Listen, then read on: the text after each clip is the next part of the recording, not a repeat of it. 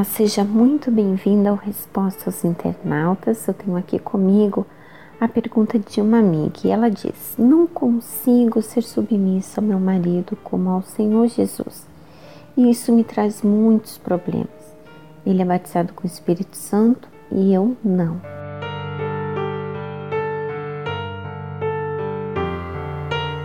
Bom, o fato de você não ser batizada com o Espírito Santo dificulta muito, porque na verdade quem nos faz entender o real significado dessa palavra submissão é o Espírito Santo. Ele não só nos faz entender, como também viver isso no nosso dia a dia.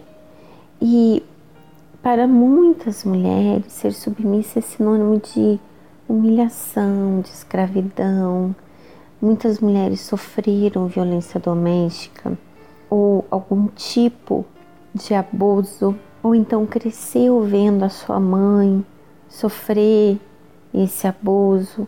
Só que, minha amiga, ser submissa não tem nada a ver com ser oprimida, anulada, humilhada, dizer sim para tudo. O que acontece é que a sociedade, muitos movimentos feministas que existem por aí, eles usam essa palavra de forma negativa, como se o fato da mulher ser submissa ao marido isso a tornasse escrava ou inferior a ele. E você pode observar, essas mulheres feministas são frustradas na sua vida sentimental.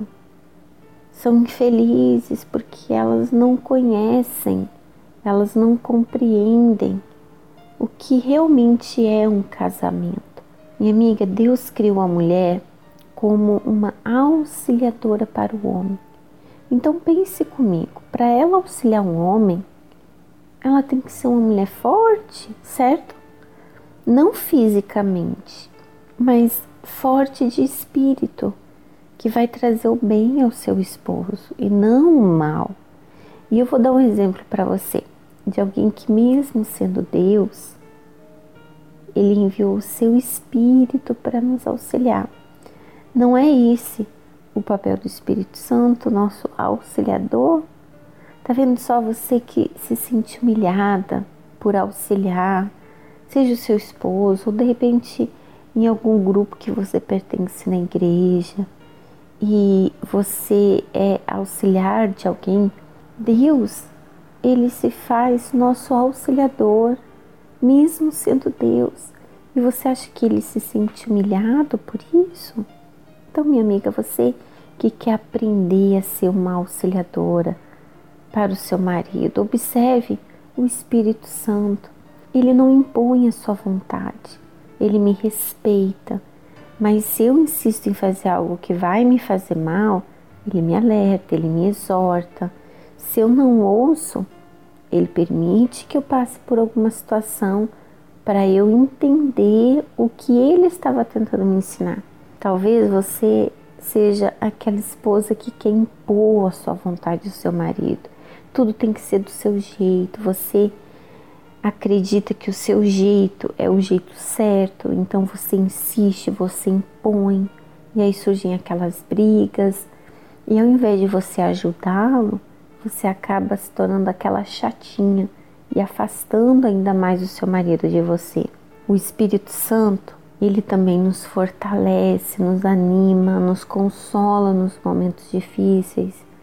E muitas mulheres, quando o marido está passando por uma fase difícil, seja na saúde, na vida financeira, ao invés dela animá-lo, dela encorajá-lo, dela fortalecê-lo, ela humilha com palavras. Por exemplo, o Espírito Santo, ele fala sempre a verdade, por mais difícil que seja de ouvir, porque essa verdade vai nos fazer bem.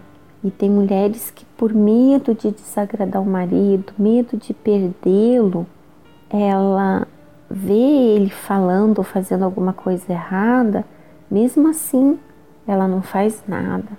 Ela é omissa, ela não se preocupa com a vida dele, ela não se preocupa com a alma dele. Minha amiga, eu poderia falar aqui tantas características que o Espírito Santo nos ensina, mas eu gostaria que você entendesse que a sua prioridade deve ser receber o Espírito Santo. Essa tem que ser a sua prioridade. E para você recebê-lo, você precisa primeiramente se submeter a Ele, entregar toda a sua vida a Ele e permitir que Ele te molde.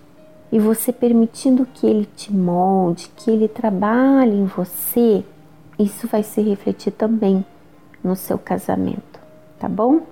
Espero que você tenha compreendido e nós ficamos por aqui. Um grande abraço e a gente volta a se encontrar no próximo sábado. Até lá. Tchau, tchau.